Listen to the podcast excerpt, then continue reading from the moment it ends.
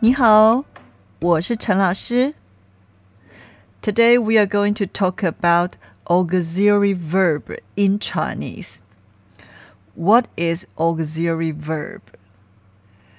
Usually, you can put the other verb behind auxiliary verb. I give you some examples. First, 喜欢.喜欢 means to like. For example, if you like to watch movie, you can say 我喜欢看电影。我爱，我喜欢 I like 看电影。I like to watch movies. In this sentence, there are two verbs. One is 喜欢, the other one is 看. Usually, we cannot put two verbs in a sentence. But here, 喜欢, it is an auxiliary verb, so that's fine. Second, 想,想 means to want. For example, 我想去台湾. I want to go to Taiwan. 我想去台湾。Third, 要要 also means to want. For example, 他要吃冰淇淋。He wants to eat ice cream. 他 subject 要 auxiliary verb 吃 the main verb 冰淇淋 ice cream.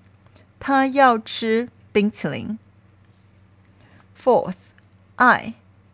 爱 means to love. To love to do something.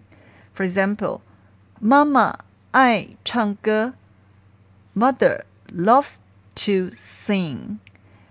In this sentence, love, 爱 is an auxiliary verb. 唱歌 means to sing. The main verb is 唱歌 in this sentence. Mama 爱唱歌, mother loves to sing.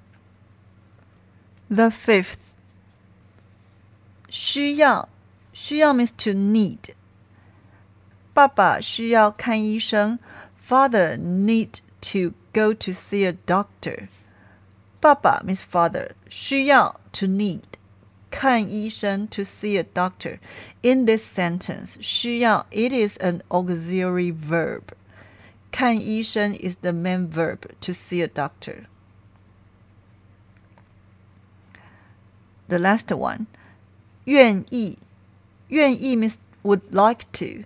For example, 我愿意帮你 I would like to help you.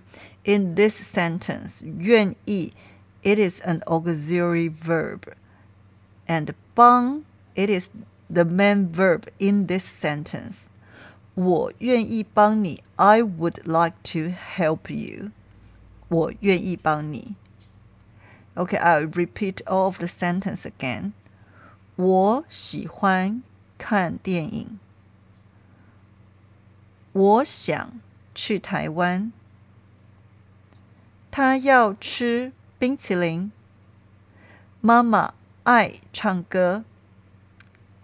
爸爸需要看医生。我愿意帮你。In the future, you will learn more auxiliary verb, but sometimes auxiliary verb can be a main verb. For example, if you say, uh, 我喜欢芒果, I like the fruit mango. In this sentence, 喜欢 is the main verb. It depends on different situation.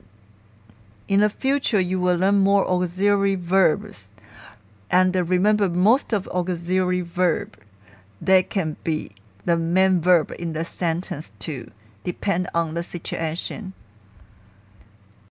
In Chinese, we call auxiliary verb 助动词.助 means to help. 动词 means verb. So you can imagine it is a verb to help the main verb. 助动词. And in the textbook, you will see capital A, capital V, AV. When you see AV, then it is auxiliary verb. Okay, I hope you understand more about auxiliary verb 助动词. See you，再见。